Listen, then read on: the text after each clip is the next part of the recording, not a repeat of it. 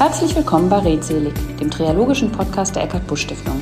Rund um psychische Krisen, Erkrankungen, gegen das Stigma mit Betroffenen, Angehörigen, Experten und Expertinnen. Und in dieser Folge sage ich ganz herzlich willkommen Silvia Brings, die bei uns zu Gast ist und es geht um tiergestützte Therapie. Hallo, liebe Frau Brings, schön, dass Sie da sind. Und Frau Brings hat noch jemanden dabei, nämlich Anton. Vielleicht hören Sie es im Hintergrund ein bisschen hecheln oder klimpern von der Leine. Frau Brings, ich stelle Sie unseren Hörerinnen mal kurz vor. Sie arbeiten seit sagenhaften 35 Jahren im Pflegeteam der Oberberg Tagesklinik in Düsseldorf-Karst, was früher eine Klinik mit einem anderen Namen war, und sind seit 16 Jahren auch schon Therapiehundführerin. An der Stelle muss ich direkt schon mal eine Gemeinsamkeit von uns betonen, denn wir besitzen beide einen ausgebildeten Therapiehund namens Anton. Was ein Zufall. Und so haben wir uns auch kennengelernt. Sie haben grüne Schleifen angefragt und ich habe gesehen, was Sie machen und war dann sehr neugierig. Mögen Sie selbst noch ein paar Worte dazu sagen, wie Sie zu Ihrer Tätigkeit in der Pflege kamen und was unsere Hörer natürlich am meisten interessiert, wie Sie zur tiergestützten Therapie gekommen sind. Und hallo Anton. Hallo Antons. Beide sind nämlich da heute. Also wenn Sie es im Hintergrund hören, zwei Hunde da. Also erstmal möchte ich mich sehr herzlich für die Einladung bedanken hier ins wunderschöne Köln. Ich wurde direkt schon begrüßt von einem riesengroßen Hund im Eingang und habe gedacht, hier bist du richtig. Ja, zu Ihrer Frage, wie kam ich zur tiergestützten Therapie? Also Tiere waren immer schon mein Ding und Hunde, Pferde, Natur draußen. Und als ich meinen zweiten Hund bekam, habe ich gedacht, ich muss mal mit dem was Sinnvolles machen, mal was anderes wie Hundesport und habe gegoogelt, was kann ich machen? Wie gesagt, vor vielen, vielen Jahren, vor 16, 17 Jahren. Und bin auf die tiergestützte Therapie. Ich war Krankenschwester in der Psychiatrie und habe, okay, Therapiehund. Und das Thema hat mich so interessiert, dass ich mich darum gekümmert habe und habe mich belesen und kam drauf, den kann ich erstmal ausbilden und ich gucke, wo ich ihn einsetze und habe dann so meinen ersten Therapiehund ausgebildet und seitdem schlägt mein Herz dafür und deswegen bin ich sehr froh, hier eingeladen zu sein und mal darüber zu berichten, wie das so ist im Alltag. Ja, ich freue mich auch sehr. Also ich habe Sie ja einmal schon besuchen dürfen in der Klinik und durfte auch sogar mal äh, sehen, wie Sie arbeiten mit den Patienten, was mich sehr berührt hat und was sehr, sehr schön war. Ähm, wenn man jetzt wie wir Hundebesitzer ist, dann weiß man ja, dass, also so sage ich das immer, der Hund eigentlich schon Therapie ist in dem Moment, wo er da ist. Ne? Also der Griff ins Fell, der Blick in die Augen oder auch einfach die Spaziergänge zusammen. Aber tiergestützte Therapie, da werden die wenigsten unserer Hörerinnen genau wissen, was sich dahinter verbirgt. Würden Sie das für uns mal definieren, was sich da genau hinter verbirgt? Genau. Also der Hund ist natürlich kein Therapeut, auch wenn ich meinen äh, Hund davor, den Willi, immer liebevoll den Professor genannt habe. so macht also der Hund keine Therapie, sondern er ist mein Hilfsmittel. Ich bin Krankenschwester in der Psychiatrie. Das heißt, ich helfe den Menschen im Alltag durch die Therapie zu kommen. Der Hund hilft mir dann dabei, Brücken zu bauen. Wenn die Menschen, ich habe Kinder, ich habe Jugendliche, habe Erwachsene, frisch in der Klinik sind, frisch in der Therapie ist das Thema Hund einfach so eine Brücke, die Hemmungen abbaut. Der Hund freut sich, wenn die Patienten kommen. Wir lachen viel und das kann ähm, ja viel Gutes bewirken und ja, wie gesagt, erstmal so eine Eisbrecherfunktion haben. Äh, der Hund urteilt nicht, egal ob der Mensch eine Psychose hat, eine Depression, ein verbranntes Gesicht, behindert ist, nicht lesen kann, wenn man an die Schulhunde denken. Äh, dieses Nicht-Urteilen, den Menschen so nehmen, wie er ist. Ein Hund ist immer ehrlich. Äh, er mag den Menschen oder er mag ihn nicht. Von einem Therapiehund geht man aus, dass er erstmal sehr menschenzugewandt ist, auch wenn er nicht jeden mögen muss. Und so hilft er mir im Alltag gemeinsam mit meinem Team nach vorformulierten Therapiezielen, die wir ja mit jedem Patienten so erarbeiten, zu gucken, wie kann ich mit der tiergestützten Therapie den einzelnen Patienten mit seinen Einschränkungen, mit seinen Wünschen, mit seiner besonderen Persönlichkeit unterstützen im äh, Therapiefortschritt. Mhm. Also er ist so eine Art Co-Therapeut, ne? ja. der auf das ähm, reagiert, was Sie ihm quasi, wie Sie das einbauen in das jeweilige Therapiegeschehen, in, die, in, in den Ablauf der Stunde oder in das Gespräch und, und so weiter. Ne? Sie haben eben gesagt, ähm, er ist grundsätzlich Menschen zugewandt. Ich glaube, das kann man von unseren beiden auf jeden Fall sagen, äh, dass die freundlich und Menschen zugewandt sind. Was machen Sie denn, wenn Sie das Gefühl haben, Anton kann den Patienten wirklich, also das funktioniert gar nicht? Ja, ähm, Anton ist ja noch ein ganz junger Hund, drei Jahre in der Therapie und aufgrund seines Temperamentes setzen wir den auch erstmal ein bisschen äh, sparsamer ein, aber er wird schon eingesetzt. Der Willi davor hat in seinem Leben 365 Patienten gemacht, davon konnte er zwei nicht leiden. Oh. Bei dem, äh, deswegen erzähle ich jetzt gerne von dem Hund davor, weil der halt schon eine längere Historie hat. Und ähm, bei einem einen Menschen hat er wirklich recht, da haben wir wirklich gesehen, da ist jede Menge Aggressionspotenzial. Das hat der Hund vor, bevor die Therapeuten es wussten, gemerkt oder äh, hat der Hund das gespürt. Ein Hund spiegelt oft. Das war sehr interessant, dass der Hund das sofort gemerkt hat, da nicht hin wollte, auch mit, der war sehr verfressen, auch mit Leckerchen ließ er sich nicht überzeugen, hat den gemieden. Und dann ist es meine Aufgabe als Hundetherapieführer auch, das zu akzeptieren. Auch wenn ich erstmal den Grund nicht sehe und eigentlich meinen Job machen möchte. Der Hund wollte das nicht und das war okay. Das haben wir dann äh, auch abgebrochen. Und die zweite Person, da wussten wir es nicht. Das haben wir nie rausgefunden und erklärt haben uns, dass vielleicht zeitgleich irgendwas war, was wir Menschen gar nicht bemerkt haben. Ein Knall, ein Schuss, keine Ahnung.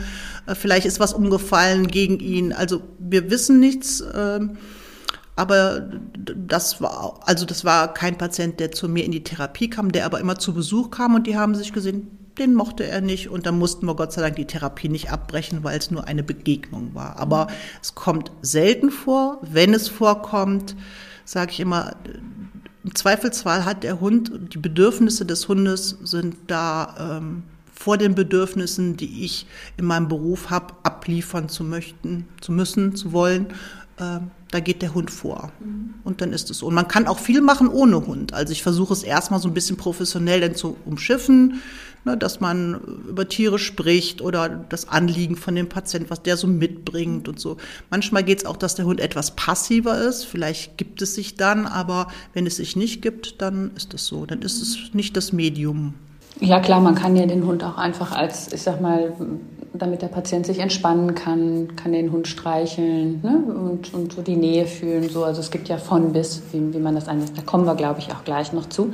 Aber fangen wir vielleicht noch mal davor an. Sie mussten dafür ja sicherlich eine spezielle Ausbildung machen. Sie und Anton auch. Und ähm, wie war das? Was haben Sie da gelernt und was mussten Sie da machen? Ja, sehr spannende Frage. Also äh, vor 16 Jahren gab es das äh, im Behindertenbereich, so als das Therapiepferd, das gab es oft. In den Einrichtungen, Wohneinrichtungen gab es vielleicht einen, einen Heimhund, aber so tiergestützte Therapie mit Hund gab es selten und dementsprechend einzeln waren auch die Ausbildungsinstitute. Ich musste das sehr suchen und hatte auch kein Kriterium, nach was gucke ich. Also da war eher so Entfernung und Kosten, äh, sowas und Homepage gucken, was die da so anbieten.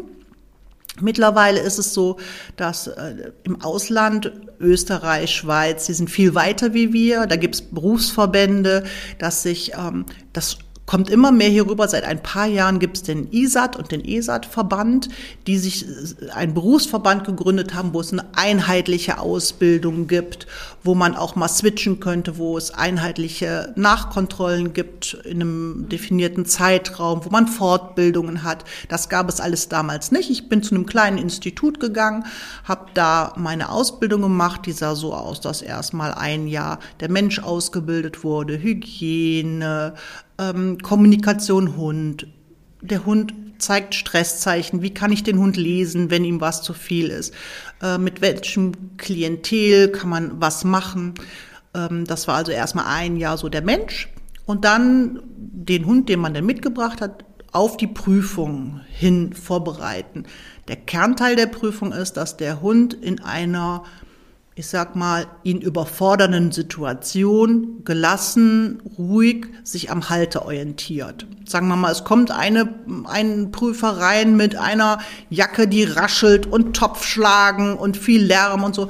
Und der Hund darf schon reagieren, der darf auch Angst haben, aber er darf halt nicht nach vorne gehen. Also es wird ausgeschlossen, das große Risiko, ein Tier, ein Hund ist immer noch ein Tier, dass der in einer ja, wirklich außergewöhnlichen Situationen noch bei mir bleibt und sich lenken lässt. Also viel Teambuilding, Impulskontrolle, äh, ungewöhnliche Sachen machen, eher so, dass man das auch als Spaß erlebt, mal was Ungewöhnliches zusammen zu machen und sich am Halter zu orientieren. Und man kann das Risiko nicht ganz ausschließen, deswegen gibt es auch Nachkontrollen. Alle zwei Jahre fahren wir dann zur Nachprüfung dahin ich bin immer total aufgeregt. Meine Hunde sagen immer, warum? Weil die das einfach auch nur als Spaßspiel kennengelernt haben. Mit einem Welpen fängt man schon an, dem mal spielerisch am Schwanz zu ziehen. Vorne gibt's Leberwurst, dass er auch mal was duldet. Ihn hält man mal fest. Und das lernen die von klein an kennen. Und das lernt man halt in einer Therapie, ähm, ähm, wie man den Hund fördern kann. Gibt es verschiedene, also wenn Sie sagen, vor 16 Jahren gab es da noch gar nicht so viel und heute gibt es in Schweiz und Österreich schon viel mehr, gibt es denn verschiedene Formen der tiergestützten Therapie oder auch mhm. der Therapie mit dem Hund? Und ähm, äh, welche wären das und was sind auch die Vorteile, mit dem Hund zu arbeiten? Also mhm. erreichen Sie die Patienten unter Umständen anders als rein über das Gespräch? Ja, das, das sind jetzt ganz viele Fragen in einem drin. Ich fange mal mit dem ersten an, was gibt es? Also, das ist jetzt nicht so, dass ich als Krankenschwester mir was Besonderes, eine besondere Therapie aussuche, sondern es ist erstmal Definitionssache. Ein Schulhund ist per Definition kein Therapiehund, sondern ein pädagogischer ähm, ähm, Begleithund. Wenn ich Sozialarbeit mache, dann ist es äh, ähm, für die Fördertherapie, wo äh, Klienten gefördert werden. Wenn ich Psychologe, Psychiater äh, bin, dann, wenn es quasi ein Therapieziel gibt bei dem Patienten, ähm, was man vorher setzt, was man auch später nachprüfen kann. Dann ne, erst nennt man es Therapie. Und dann gibt es die, ähm, es gibt noch eine Form, wo man einfach nur eine, Inten also das Ganze nennt sich Intervention mit Hund, mit den verschiedenen Untergruppen. Und dann gibt es eine Aktivität, die man mit Hund machen kann, wo man kein Therapieziel hat, wo es einfach um Spiel, Spaß geht, wo man vielleicht in einem Altenheim einfach die Menschen besucht und ähm, einfach das Tier mal wirken lässt, so ohne Therapieanspruch, was aber auch sehr schön sein kann. Was ist denn, ähm, das war ja eben noch so der Zusatz zur Frage, was ist der Vorteil in Ihren Augen? Der Vorteil ist, wenn die Menschen, egal ob Kinder oder Erwachsene, zu mir kommen, es geht erstmal um den Hund und äh, es ist direkt eine lebhafte Atmosphäre. Das haben wir auch gemerkt, als Sie uns besucht haben. Ne? Wir hatten gar keine Zeit, uns zu begrüßen. Es ging erstmal nur um den Hund und das ist so eine sehr lockere Atmosphäre, die man vielleicht in der Kunsttherapie und Musiktherapie auch hat. Aber bei den meisten Menschen, die sind tieraffin, so dass das Tier so einen Stellenwert hat, dass da einfach ein Vertrauen ist, ein ähm, ja, so die Verbundenheit zu einem Tier kann da einfach so Grenzen überwinden. Und wie am Anfang schon gesagt, das Tier akzeptiert die Menschen so, wie sie sind. Und das tut den Menschen gerade, die Depressionen haben, die sehr mit dem Selbstbild zu kämpfen haben, die vielleicht Ängste haben.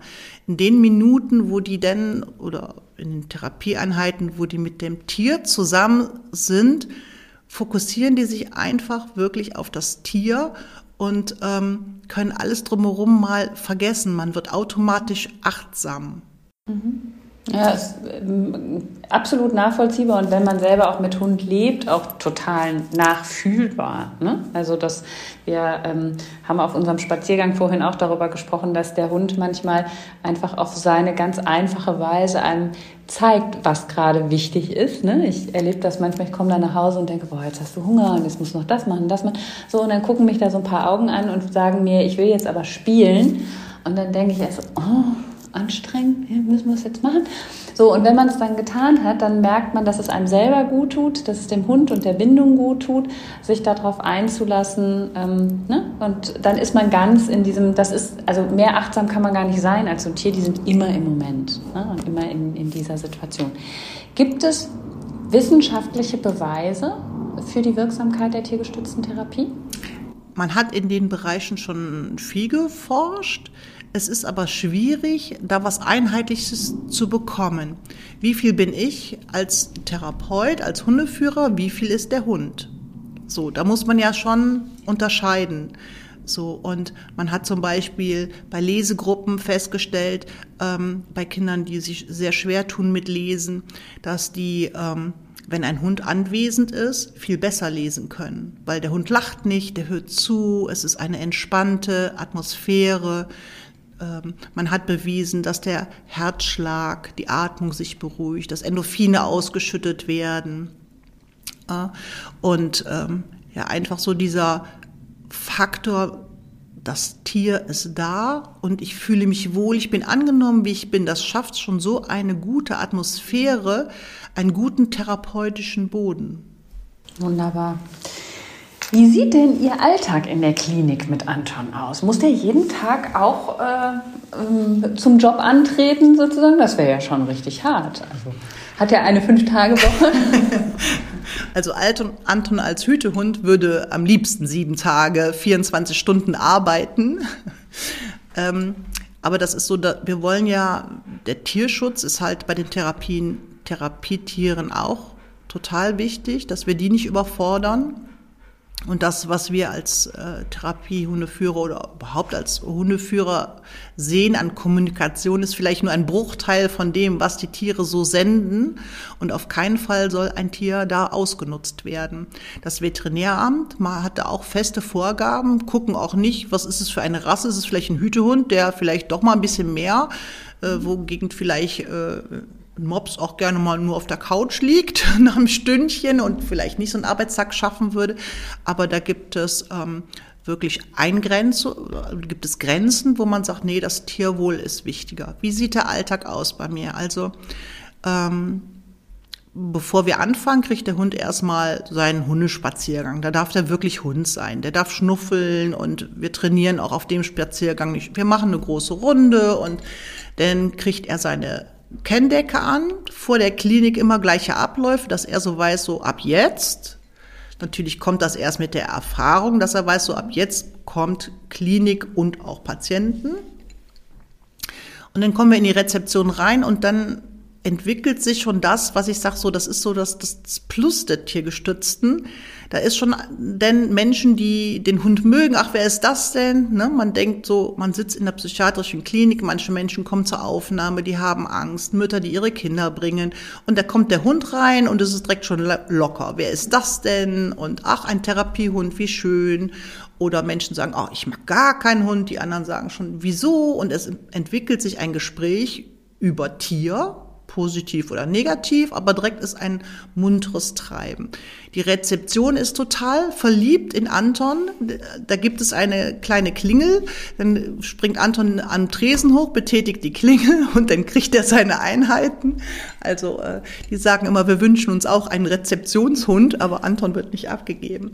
Also nicht nur mit den Patienten, sondern auch im Haus entwickelt sich nicht bei allen. Also ich mag auch total Menschen, die keine Hunde mögen. Jeder hat seins. Aber so an den Tagen, wo der Hund im Haus ist, ist schon etwas Munteres. Auch wenn die Menschen aus den Therapien kommen, gehen vielleicht zum Mittagessen, da wird gesprochen. Ich habe gesehen, du hast mit Anton trainiert oder ich habe euch gesehen, was habt ihr gemacht? Ähm, da, also im Haus ist direkt eine positive Stimmung. So, dann gehen wir in mein Büro. Ich habe einen schönes Büro, wo ich sehr schöne Möglichkeiten habe. Ich kann direkt raus in die Natur. Ich habe verschiedene Sachen, die man machen kann, Parcours, Suchaufgaben, Bücher, alles Mögliche. Und ähm, wir richten uns erstmal gemütlich ein. Und dann habe ich so meinen Stundenplan, wo denn einzelne Patienten kommen. Und die werden mir entweder vom Team zugewiesen, dass man sagt, wir haben gehört, für den könnte da was sein, oder wir als Team haben gedacht. Mhm. Manchmal ist es so, dass ich äh, zu den Patienten schon viele Informationen bekomme. Ich mag es sehr gerne, wenn ich erstmal keine Informationen habe und die Menschen einfach als Tierinteressierte zum Erstgespräch kommen und dann belese ich mich erst und spreche mit den Menschen sind die tieraffin oder haben die eher Angst vor Hunden? Wie viel Erfahrung haben die? Was stellen die sich vor? Und was ist deren Ziel bei uns in der Klinik? Und dann überlegen wir gemeinsam, äh, was von meinen Modulen denen helfen könnte, voranzukommen. Und ähm, so, dann ist der Patient da. Wir, wenn er kommt, frage ich ihn, wie es ihm geht und wir gucken, was für den Tag passt. Schön. Ja. Und daran schließt sich jetzt die nächste Frage an, die da auch super passt. Wie sieht denn so eine Therapiestunde im Detail aus? Mhm.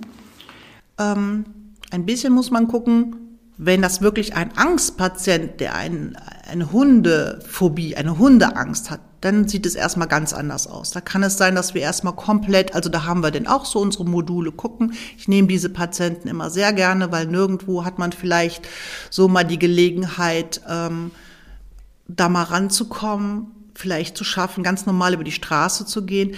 Da hat es so kleine kleine Schritte, wo wir uns so dem Thema annähern, wo wir auch vorher definieren, es muss gar nicht sein, dass der Mensch den Hund streichelt, sondern einfach, dass er draußen mit Hunden irgendwie umgehen kann und sein Leben äh, nicht mehr so mit Angst gestalten kann. So die anderen Patienten, die vielleicht schon mal Kontakt hatten, zumindest keine grobe Angst. Da mache ich so ein Erstgespräch, wir gucken und in der zweiten Stunde ist das so, dass ich die erstmal empfange. Der Hund ist auch erstmal in seinem auf seinem Platz und wir gucken, wie geht's dem Patient, was braucht er heute? Das ist schon eine spannende Frage, die die meisten Menschen am Anfang der Therapie noch gar nicht beantworten können. Was tut mir gut? Und ähm, der Hund hat, wenn er denn rauskommt aus seiner Box, einen sehr auffordernden Charakter. Also oft hat der schon eine Idee, was zu tun ist. Sagen wir mal, der Patient würde sagen, ich bin heute müde, ich bin schwer aus dem Bett gekommen und der Hund kommt an und bringt ein Bällchen und so. Und dann passiert oft schon eine Dynamik, ähm, wo der Patient einfach auch mit muss. Und das tut ihm auch oft gut, da mal gefördert zu werden. Und oft, sehr oft lassen die Patienten sich denn auch anstecken und irgendetwas machen. Und dann gucken wir, was ist für die Stunde das Richtige. Ist das, muss ich mir das auch so vorstellen, dass Sie hm, in der Therapie mit dem Hund unter Umständen Muster oder Themen finden mit den Patienten, die man dann in das normale Leben überträgt, sodass man sagen kann, ach gucken Sie mal, ne, jetzt haben Sie sich ja auch, hm, sagen wir mal, sind Sie einen neuen Weg gegangen oder sowas. Ist das so eine Funktionsweise, die auch in der Therapie passiert? Auf, auf jeden Fall. Also ähm, um einen Hund zu führen, um nachher etwas mit ihm zu machen. Sagen wir mal, wir nehmen uns vor, das war vielleicht mal ein Trick oder ein Parcours. Muss ich den irgendwie führen? Ich muss ihm sagen, was möchte ich von dir? Und manchen Menschen fällt es total schwer, sich durchzusetzen, klar zu sein, Struktur zu geben. Und ähm, dadurch, dass einfach der Hund so enthemmend ist, können die sich trauen, da mal etwas zu probieren, auszuprobieren, Selbstwirksamkeit zu erfahren. Und ähm, wenn es nicht klappt, sagen wir mal, ein sehr schüchterner, stiller Mensch möchte mal Kommandos ausprobieren. Der möchte mal einen Sitz ausprobieren. Der hat noch nie mit einem Hund gearbeitet. Und er sagt zunächst einen Sitz, wo der Hund sagt, oh nö, ich höre da erstmal nicht drauf. Dann wird er von mir angeleitet, ob er es, wie er es schaffen könnte, dass der Hund doch sitzt und er traut sich es ein bisschen kräftiger zu sagen, der Hund setzt sich hin und er erlebt, dass er aufgrund seiner ein bisschen gehobene Stimmung, ein bisschen andere Körperhaltung, der Hund sich hinsetzt und dadurch hat er schon so das Gefühl, boah, ich, ich, ich kann da was schaffen, ein neues Medium, das macht mir Freude. Und so können wir Sachen übertragen. Zum Beispiel, ähm, ein Patient, mir fällt auf, er füttert den Hund zum Lob, aber er kann ihn gar nicht loben. Das fällt mir auf. Das ist komisch. Warum kann er nicht sagen, schön gemacht, fein gemacht? Das haben wir so, das geht uns oft gut von den Lippen. Warum kann er das nicht? Dann nehme ich diese Sachen raus und frage das. Das und das, mir fällt auf. Wie kann das zusammenhängen? Und dann kann vielleicht rauskommen, ja, ich bin selber nicht gelobt worden als Kind. Ich kenne das nicht. Ich habe immer Geld bekommen und äh, habe es eigentlich sehr vermisst, nicht mal gelobt zu werden, Anerkennung zu bekommen. Mhm. Und dann ist es so ein Punkt in der Therapie, wo es dann ruhig wird, wo es tief geht, wo es auch mal Tränen geben kann, weil Erkenntnisse kommen über Sachen, die man vielleicht vermisst hat. Der Hund oft das merkt, dass es dem Patienten nicht gut geht und kommt und beschwichtigt und will gekrabbelt werden, weil er merkt, da, da passiert irgendwas. Und dann kann es dem Patienten gelingen, das zu besprechen und vielleicht ist es eine Idee, es zu durchbrechen, das Muster, andere Sachen mal zu probieren und vielleicht mal den Hund zu loben, wie es sich anfühlt und das denn zu übertragen, ja, wie mache ich das denn vielleicht mit meinen Kindern? Habe ich das Muster von meinen Eltern übernommen und will ich das so weiterführen? Und man stellt das alte Rollenmuster, was vielleicht auch jahrelang einen, einen, einen Zweck hatte, in Frage und kann sich neu definieren. Und keiner lacht und keiner sagt, wenn was falsch läuft. Es kann einfach mal so ausprobiert werden.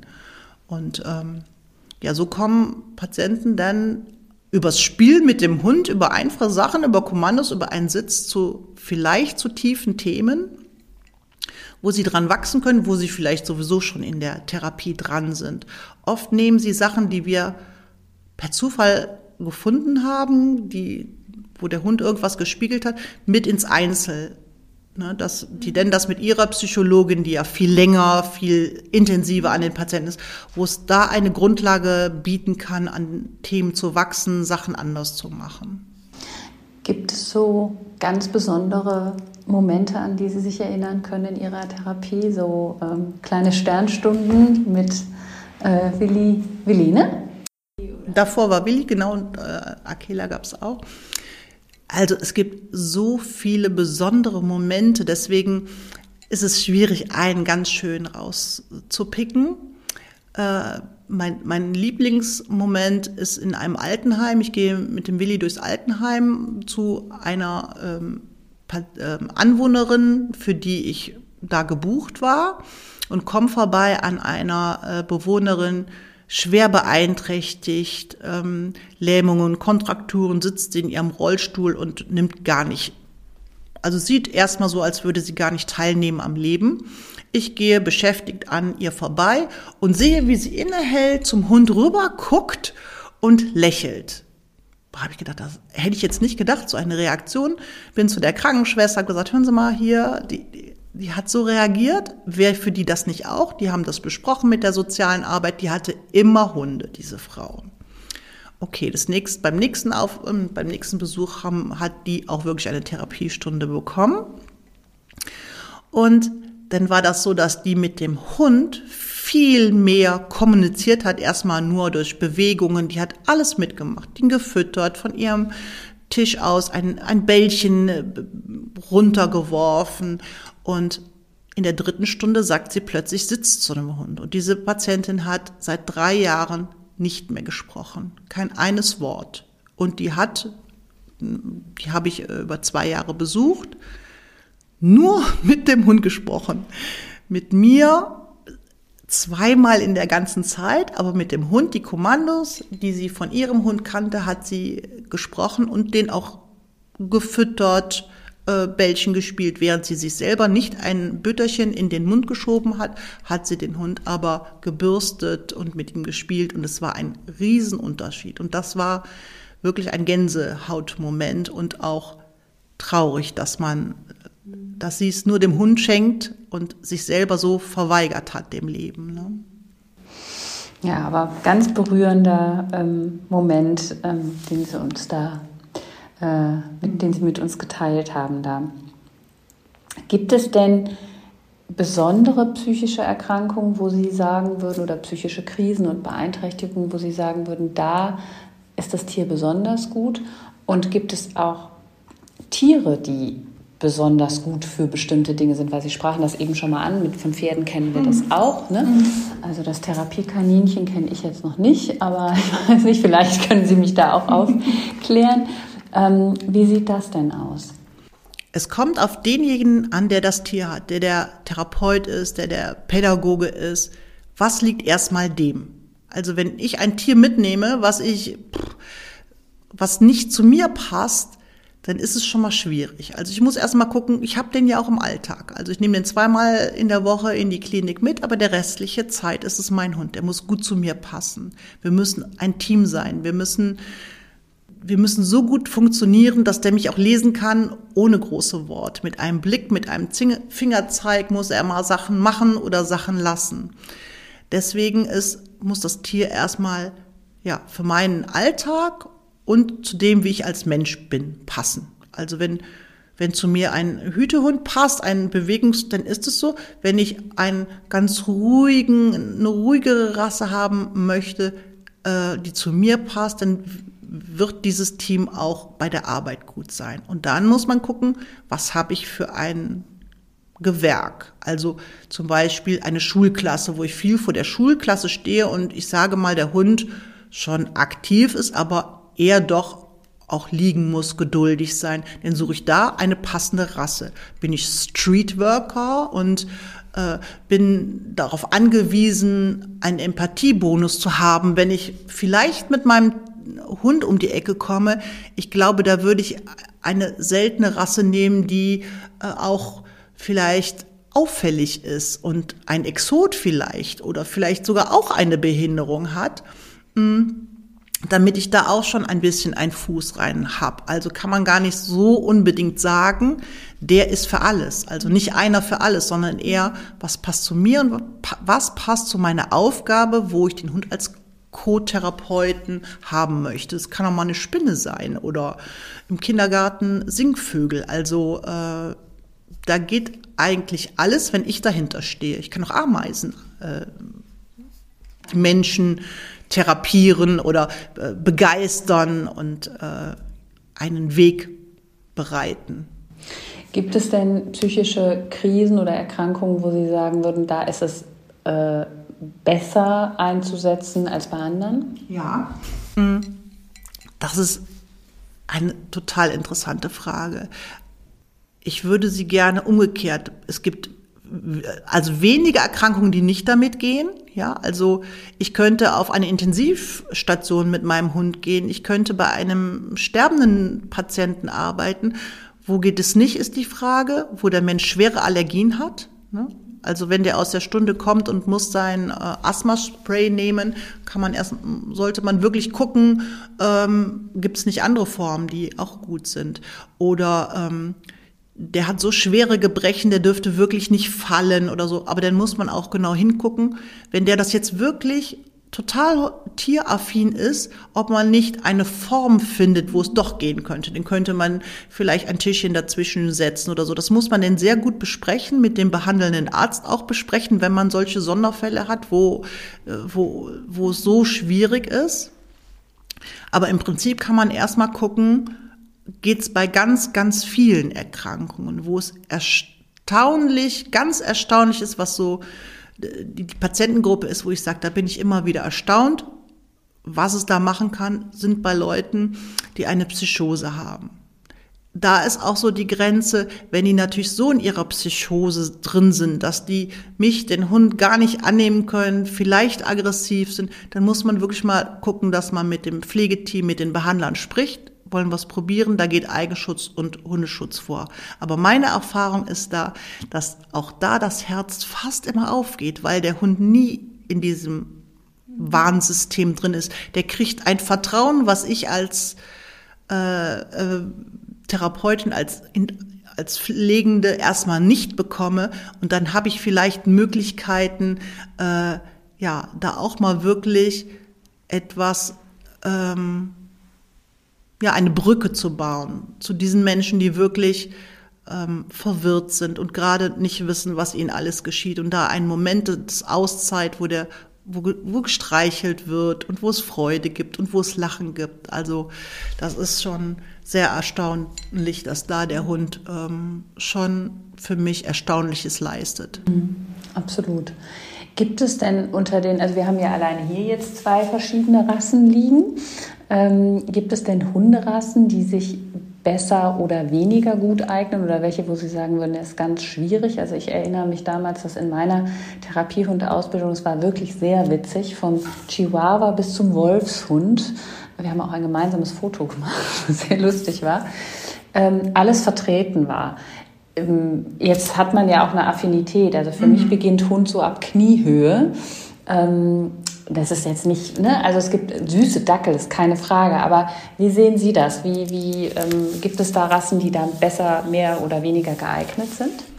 Ja, da kommt es auch wieder drauf an, was, wo setze ich den Hund ein? Wenn ich jetzt im Altenheim arbeite, bei bettlägerigen Patienten, dann ist vielleicht ein langhaariger Hund, dem ist da einfach, okay, mit den Haaren können wir noch eine Decke drunter legen, aber dem ist schlecht, schlichtweg zu warm. Da wäre vielleicht ein Hund mit kurzen Haaren, der sowieso aufgrund seiner kurzen, kurzen Haaren sehr Wärme und Nähe sucht, vielleicht besser.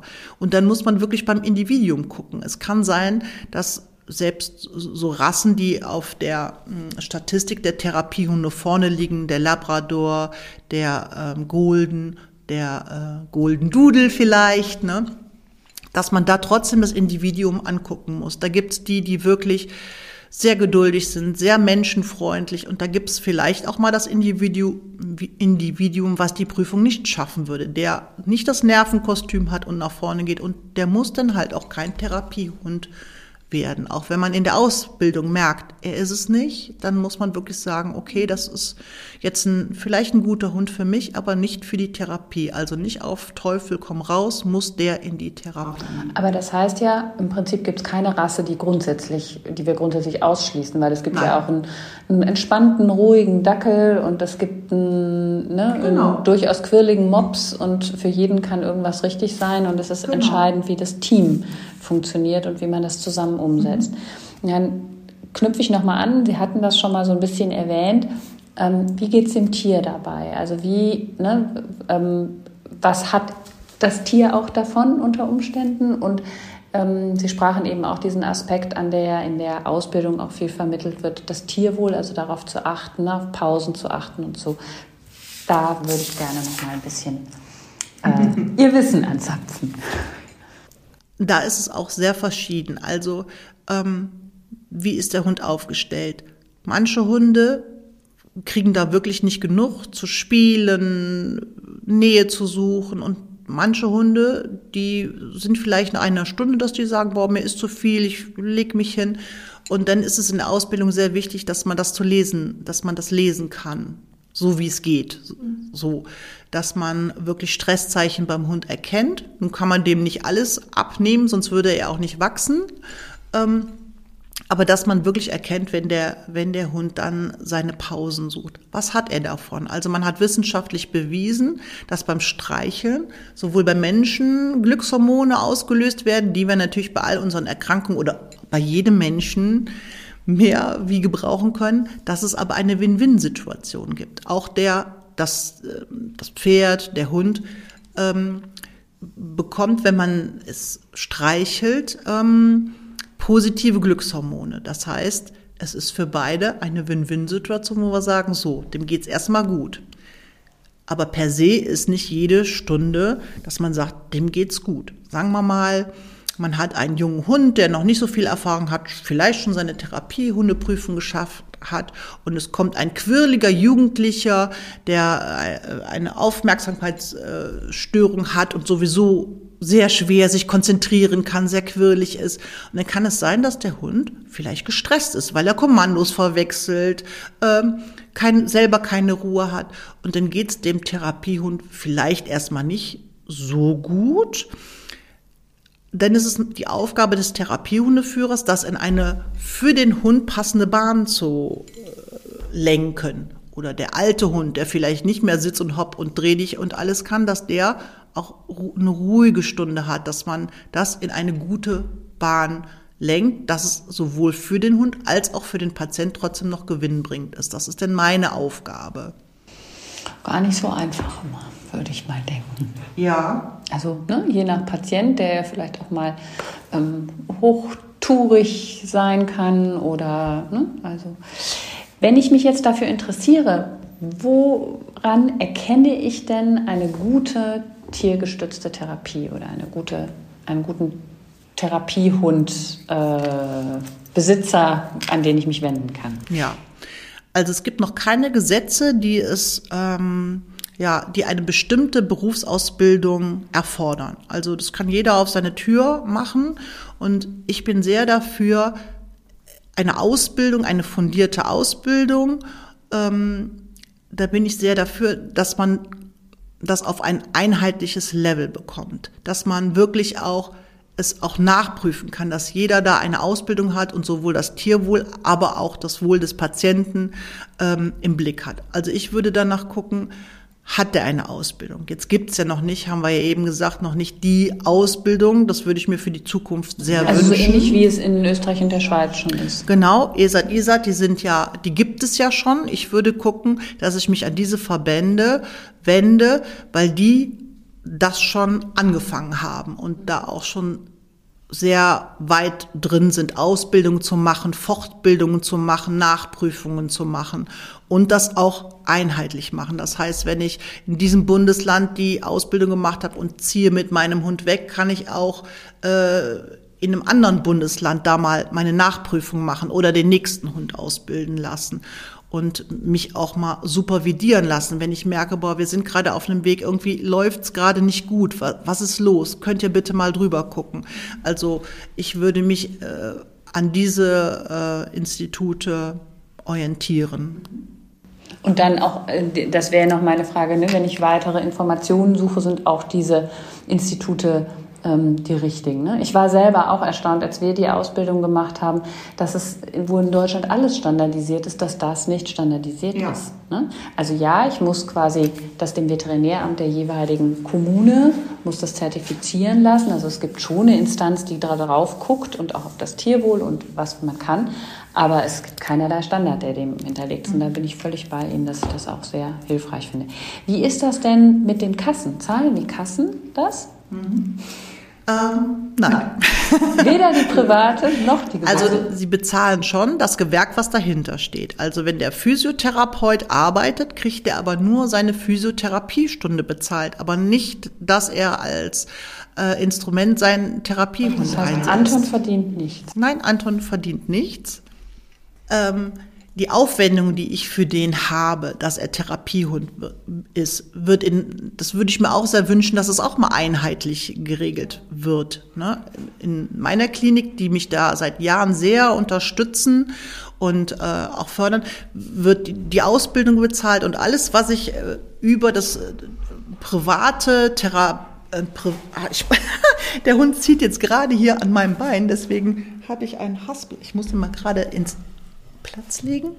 Also alles, was darüber hinaus ist, Hygiene, ähm, Sachen, die ich brauche, ähm, viermal im Jahr muss der zum Tierarzt, Gesundheitscheck. Das würde ich äh, vielleicht nur einmal im Jahr oder zweimal im Jahr machen. Das bezahlt mein Arbeitgeber zusätzlich für Wurmkuren und so. Äh, wenn ich Material brauche, das bezahlt alles der Arbeitgeber. Das ist aber bei vielen Kliniken nicht selbstverständlich. Ich kenne viele Therapeuten, die alles selber zahlen und einfach froh sind, dass sie mit dem Mediumhund arbeiten können und das einfach so aus Passion zur Verfügung stellen. Und ähm, das ist wichtig, dass das ähm, einen anderen Stellenwert bekommt. Es ist eine Therapie wie andere auch. Also man käme nicht auf die Idee, den ähm, Sporttherapeuten die Bälle bezahlen zu lassen. Mhm, ganz, ja, absolut äh, richtig. Das heißt aber auch, es gibt keine ähm, tiergestützte Therapie auf Rezept. Wie sieht es denn mit der Weiterbildung aus? Gibt es da, gibt es Möglichkeiten zu dem, was Sie jetzt schon können, ähm, sich immer noch ein bisschen weiterzubilden? Da ist es auch so, dass man guckt, was, was brauche ich für meine Arbeit? Was ist für meine Klienten, Patienten, was ist für die wichtig? Die äh, Ausbildungsinstitute bieten meistens irgendwas an, dass die noch was Neues, was man machen kann, ähm, anbieten. Aber ich kann auch auf dem freien Markt gucken, was liegt meinem Hund, was liegt mir, was kann ich mit dem Hund machen. Also was ich gerne mache und was bei ganz, ganz vielen Patienten ankommt, ist zum Beispiel, dass man bestimmte Sachen sucht, dass man bestimmte Objekte den Hund suchen lässt. Das ist sowas, was, das geht immer. Das geht mit dem jungen Hund, das geht mit dem alten Hund. Wenn ein Hund suchen mag, ist das was, äh, was gut geht oder was, wo ich auch immer gerne Fortbildung drüber mache, die müssen gar nicht bei so einem Therapiehundeinstitut sein. Kommunikation Hund. Ich finde, da können wir nie genug lernen, wie kommunizieren Hunde, wie kann ich meinen Hund lesen und gerade in der Therapie, dass ich ihn mehr, ja, mehr verstehe, wann äh, ist etwas zu viel, wann mag er etwas nicht und ähm, ist das eine Fortbildung, die ich immer gerne mache. Und das Veterinäramt verlangt auch, dass wir einmal im Jahr eine Fortbildung machen, damit man da wirklich auch dran bleibt. Was würden Sie sich denn, wenn Sie jetzt mal so in die Zukunft denken, wir haben das ja eben schon angesprochen, Standardisierung, was würden Sie sich denn für die tiergestützte Therapie noch wünschen? Wenn wir mal so in die Zukunft gucken, 10, 15 Jahre. Ja, also ich wünsche mir, dass es äh, nicht so ein Rand, ähm, eine Randtherapie ist, sondern dass es mehr nach vorne kommt. Die Türen auf für ausgebildete Mensch-Hunde-Teams. Ähm, dass da mehr Akzeptanz, dass es aus so einem Nischendasein rauskommt, irgendein, äh, irgendjemand bringt einen Hund mit, weil er nicht zu Hause, sondern dass es wirklich als ähm, ernstzunehmende Therapie äh, gesehen wird und damit auch die Bezahlung und vor allen Dingen die Berufsausbildung. Also das ist was, was mir wirklich am Herzen liegt. Wenn ich eine Ausbildung zum Beispiel in einem kleinen Institut gemacht habe, was keinem Berufsverband angeschlossen ist, ähm, wie viel ist denn meine Ausbildung dann wert, wenn das Institut zumacht? Dann habe ich eine Bescheinigung von vor x Jahren. Ähm, das kann ja nicht sein, das habe ich ja bei den anderen Berufen auch nicht. Wenn ich Krankenschwester einmal meine Ausbildung gemacht habe, dann bleibe ich das nicht nur, weil das Krankenhaus schließt. Also das würde ich mir wünschen, dass auch mehr geforscht wird und auch noch mehr davon publik gemacht wird. Sie hier. ja, wir tun das ja gerade. Und ich glaube und bin mir fast sicher, wir haben, auch wenn wir ja leider im Podcast kein Bild haben, haben wir heute äh, bestimmt unsere HörerInnen ein bisschen begeistern können für ähm, die Therapeuten mit Fell, sage ich mal. Und ähm, sage schon mal ganz, ganz herzlichen Dank an die Antons, die hier liegen, und an Sie und schließe mit der Frage, die wir immer unseren Gästen zum Schluss stellen, nämlich was tun Sie für Ihre seelische Gesundheit, außer Spaziergänge und Spielen mit Anton? Ja, eine sehr wichtige und gute Frage. Mich erholt, wenn ich draußen bin, wenn ich in der Natur bin, mich mit Tieren beschäftige. Hund, Pferd ist mein Thema und ähm, ich bin Imkerin, ich bin also total gerne im Garten und meine Bienen ist etwas, da verliere ich wirklich den Sinn für Raum und Zeit, mich darauf zu konzentrieren, das zu machen. Hund, Fell, spazieren gehen natürlich auch, aber das ist auch äh, etwas, wo ich wirklich mich erhole und wieder Kraft schöpfe und Ganz, ganz spannend und ich sage auch nochmal herzlichen Dank, weil ich habe ein Glas von diesem Honig geschenkt bekommen. ganz, ganz toll. Vielen Dank, liebe Frau Brings, für dieses sehr schöne Gespräch und äh, dir auch, Anton, anderer Anton. Haben Sie super gemacht, finde ich. Im Februar spreche ich mit Ellen Westphal und Jochen Schmauk-Langer. Die sind zu Gast bei mir und wir sprechen über unser eigenes Projekt Kunst für die Seele, Museum erleben, wenn wir mit Menschen in Krisen und mit psychischen Erkrankungen ins Museum gehen. Vielen Dank und bis bald bei Redselig.